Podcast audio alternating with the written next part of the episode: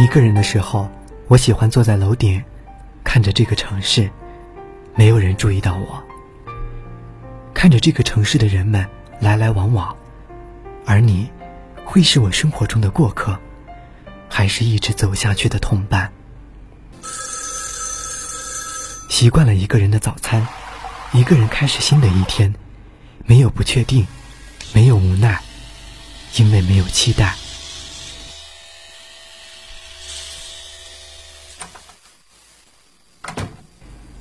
习惯了一个人上路，没有方向，没有归期，只想找一个属于自己的地方停留。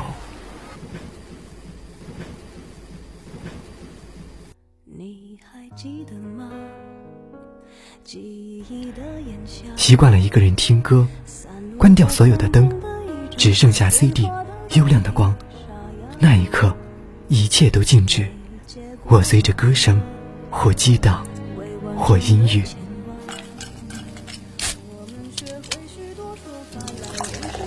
习惯了一个人醉，醉在昏暗的灯光里，忘记时间，忘记存在，忘记还没忘记的过去。醉酒后，我还可以做回自己，依旧麻木的自己。习惯了一个人回家，坐在 taxi 的后座，看两旁的高楼如浪一般袭来，然后又消失在视野中。习惯了。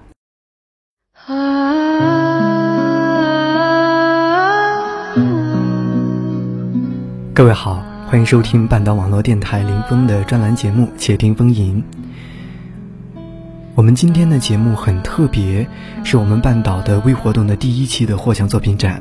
今天林峰要为大家带来的节目呢，来自于凉拌黄瓜的投稿文章，名字叫做《我想寄封信给你》。这题目中的你呢，其实也就是自己。希望大家听完之后也能够有所感悟。下面让我们走进他的故事。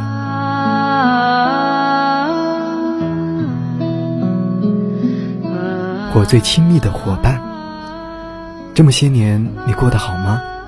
想想我们的认识有二十二年了吧？小时候我们就在一起玩，那个时候的你，我记得也不是很清楚了，只记得很小的时候，你父母就出外打工。也没有办法，那个时候家里在农村，又不富裕，出外打工是很多人的出路。也许正是因为从小和爸爸妈妈分开的缘故，你并没有得到有一些小孩那样要什么就有什么的童年。不过跟着爷爷奶奶的小时候也充满了幸福，奶奶的疼爱也许是那一些岁月中最大的温暖。你也说过，你的小时候过得并不快乐，但是奶奶对你的爱，是你这一辈子。都无法忘记的美好。六岁那年，奶奶由于肺结核病得特别严重，可是家里又没有那么多的钱给奶奶去治病，只好在家里躺着。有村里的医生每天来看看。那个时候你似懂非懂，不知道奶奶究竟是怎么了，变得不再喜欢说话，也不敢看奶奶。每一天都有许多人来看望奶奶。阿林就躺在门口的洗衣板上，静静地看着天上的蓝天白云，心里却是空落落的，什么也不愿意去想。奶奶的病就这样一直拖着，而爸爸妈妈那个时候也还在外面。后来大伯和爸爸商量，奶奶的病医生说可能很难治了，最多再拖两三个月。可是孩子这样也不是办法，现在也到了上学的年龄，不如先把孩子带到镇上。先念上书再说。爸爸和大伯就这样说好了。那天下午，你就坐着大伯的自行车去到五里外的镇上。你还能记得那个时候的心情吗？我只记得看着你坐在大伯的车上，黄昏时候的阳光映在你的脸上，原本黝黑蜡黄的脸，仿佛有了一些不一样的色彩。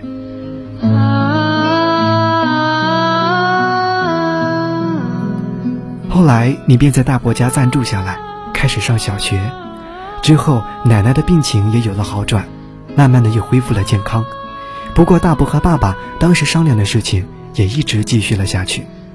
你后来的小学和初中都是在大伯家上完的。二十几年了，我突然间发现，从你懂事的时候开始，你的生活好像一直都是在别人家里度过，即使是大学来到爸爸妈妈这里，但是大部分的时间也还是在学校。也许这也是养成了你很多事情喜欢放在心里，特别在意别人的看法，特别怕别人因为你而有什么不开心和厌烦的事情。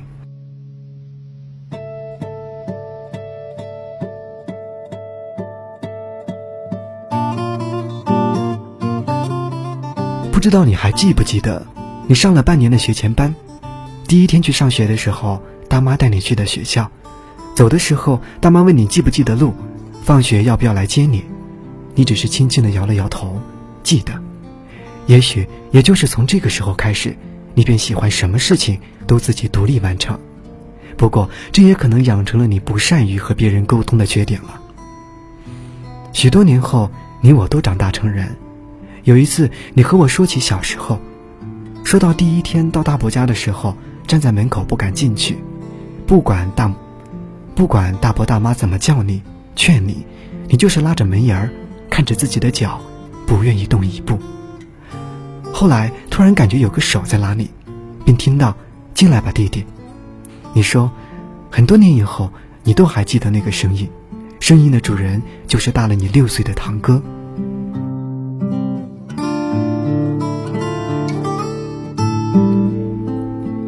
其实你一直都很幸运，想一想，如果不是有一个比你大一点的堂哥，你的寄宿生涯应该会特别辛苦。堂哥对你具体怎么样，我不清楚，但是有一次早上去你家找你一起去上学的时候，我清楚的记得堂哥坚决不吃大妈煮的唯一一个鸡蛋。虽然大妈先和你说了，因为堂哥现在初三，需要补充营养，所以就煮了一个，也不管大妈怎么问堂哥。大哥就是一句话也不说，但是那个时候，我想我们大家都知道原因。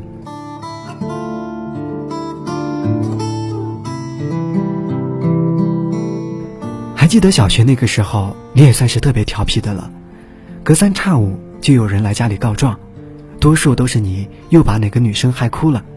现在想来，那个时候的你呀，真的就是嘴贱，喜欢骂人不留余地，也真是年少无知。啥也不懂，嘴贱这回事儿，后来也给你一次很大的教训。初中的时候，你把一个在外面混的那种女生惹毛了，人家直接给你脸上来了一刀。我知道，这事情一直是你不愿意提起的丑事，因为你还哭了，特别的丢脸。但是如果我都不说，还有谁会说你呢？我最亲密的伙伴，其实你的内心深处是一个软弱的、自卑的。又自作自受的家伙，要想内心强大起来，你还有很多路要走，还有很多事情要学。曾经多么丢脸都不怕，只要你自己不断的强大，不断的前进，你总会找到一个美好而又良善的自我。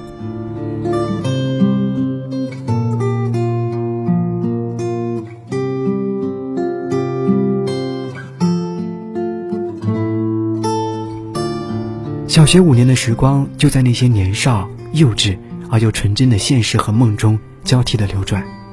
转眼间，我们就已经小升初，告别童年，来到了少年。初一的你没有在大妈家读了，因为堂哥高三，大妈要去陪读，你便回到村里奶奶家。后来你和我说起二十二年的记忆里面，初一那一年的记忆仿佛是破碎的、不完整的。由于是爷爷奶奶带，没有怕的人了。那一年你过得非常的自由，但是自由也同样是无知和愚昧的。那一年你没有洗过澡，反正奶奶自己也不洗，也不会逼你，反而觉得洗澡容易着凉。那一年你的成绩越来越差，学习的时光总是被嬉戏代替，反正爷爷奶奶也管不了你，他们也不懂。那一年你得罪了不少班里的同学。要不是姑丈的儿子和你同班，知道了一些情况，姑丈又和那些你得罪的同学比较熟悉，他们卖姑丈的面子，也许你早就被人打了。不过，我最亲密的伙伴，如果那个时候你真的被他们教训了，也许对于你来说，未必不是一笔宝贵的财富。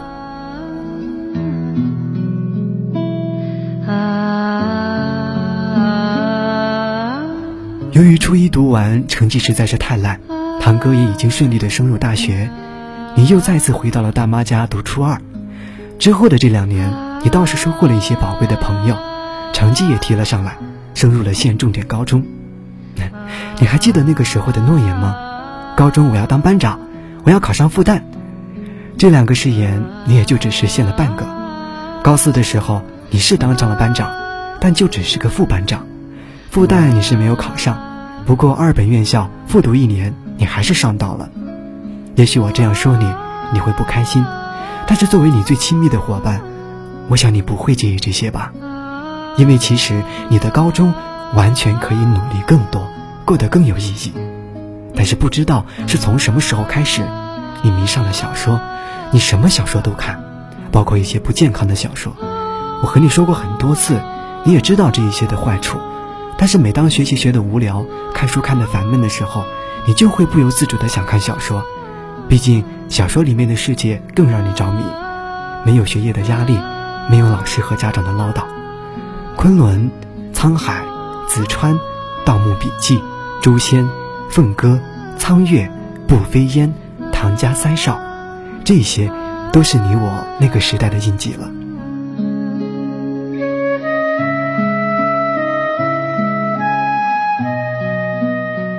高中那些老友也是到现在还一直保持着联系的一群人。你说有时候感觉好久没有联系，都不知道该怎么跟他们说话了。但是不管怎样，每一次想起他们，内心会特别的纯净，就像回到那一些干净、略带青春冲动的岁月。夏季树上的蝉，永远不知疲倦地唱着，傻得可笑，又让人那么怀念和深爱。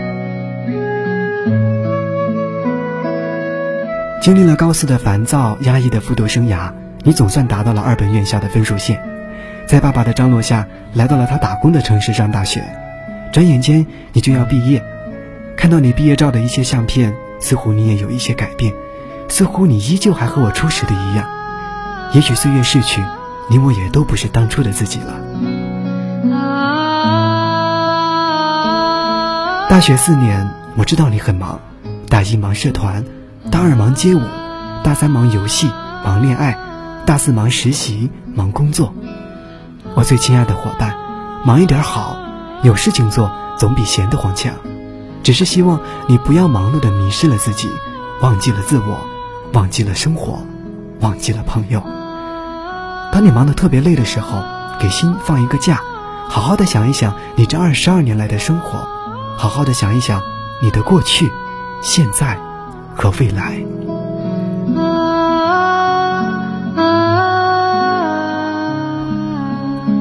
想想还真是有趣。相识了二十二年，似乎我们太熟悉了。给你写信还真是第一次，期待你的回信。你最亲密的伙伴，另一个自己。二零一三年六月二十三号。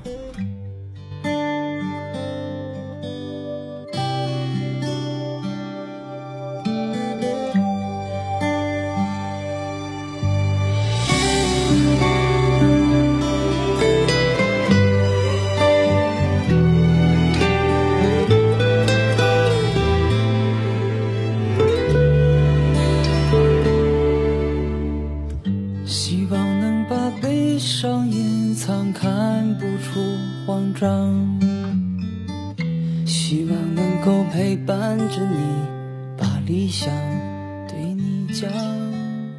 这篇凉拌黄瓜写给自己的一篇啊一篇文章，也算是一封信。呃，我自己看了很多遍，每一次看的时候，在呃浏览到凉拌黄瓜的一些呃经历和回忆的时候，我自己的一些过去的事情，也是啊如潮涌一般的，就是浮现在自己的脑海。呃，想必大家听完这一期节目的时候，或者在听这一期节目的过程中，跟随着凉拌黄瓜的这样的一个思路，自己也会有自己的一些感受。呃，我们平时还是需要这样的时间，需要这样的心思和自己来一个这样亲密的对话。呃，知道自己想要的是什么，自己曾经经历过一些什么样的事情，自己曾经是什么样子，现在是什么样子，这是非常宝贵的。要告诉大家的是，这是我们半岛的微活动的一个呃获奖的文章，呃，同时呢，我们这个微活动也会一直的办下去，也希望更多的朋友能够参与。这里是半岛网络电台林峰的专栏节目《且听风吟》，我们下一期再会。